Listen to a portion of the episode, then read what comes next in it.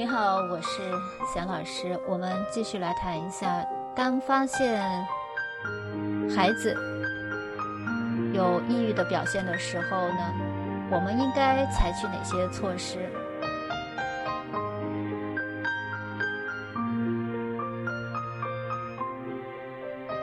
首先呢，我们要学会提问。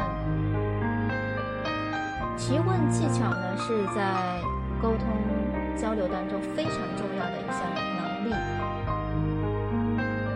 学会温和的问问题，而不是去批评、去指责、呃，去评价。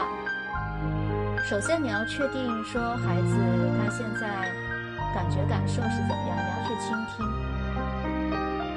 这样呢，可以建立一个信任，诱导、引导他呢。向你打开心扉，去把那些让他难受的事情说出来，这是非常重要的。所以，第一个呢是要学会提问；第二个呢，要寻求一些专业的判断。患有抑郁症的孩子呢，经常是在生活、学习各个方面的表现。是全面的，是一个崩溃的。比如和，那你就要和学校、老师，呃，他的朋友，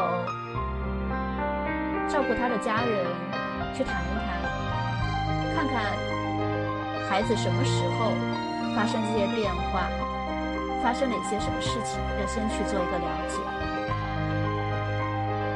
那第三呢，就是，呃，去医院先排除一些身体上的原因。那比如说甲状腺的问题，或者一些药的副作用，也可能说导致呃心理情绪状态的一个变化。首先去排除，去做一个检查。那然后呢，也要了解你的家族史里面有没有抑郁症。那这个是可以遗传的，因为抑郁症呢，它和其他的心理疾病一样，也具有。家族的遗传性，这个要寻求专门的心理专健康专业的人士。那第三呢，就是要去做适当的心理疏导，不要讳疾忌医，不是说神经病我们才去看心理医生。那在心理疏导呢这个领域呢，可以帮助呃孩子去找出一些不正确或者是负面的想法。然后呢，给一些应对的方式。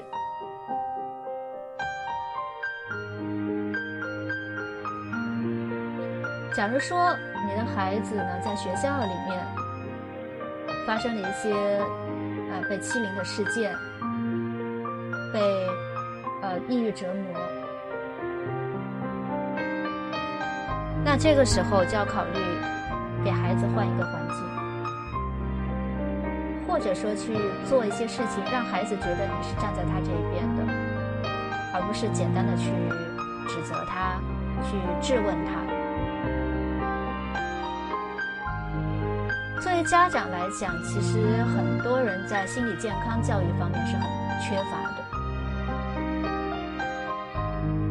如果你自己的孩子患了抑郁症，最好的建议就是。你也需要做一个心理疏导，因为当你面临一个你完全不了解的，呃，这个状态，孩子像变了一个人，你又不知道怎么回事，他也不可能和你交流的时候，你需要专业的指导。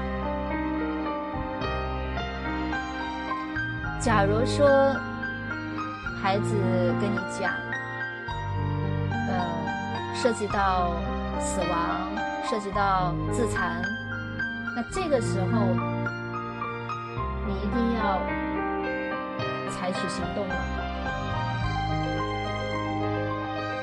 就寻求专业的帮助，因为你有时候你的能力你看不住孩子的，你不知道这是他呃仅仅是个想法呢，还是说他已经有了这个自杀的倾向。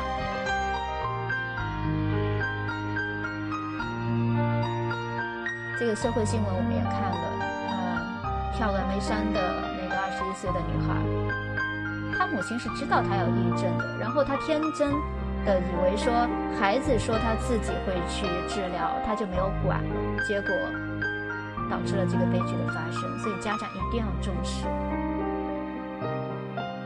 这就是当孩子啊有了这个抑郁症状的时候，我们家长应该采取的一个应对的措施。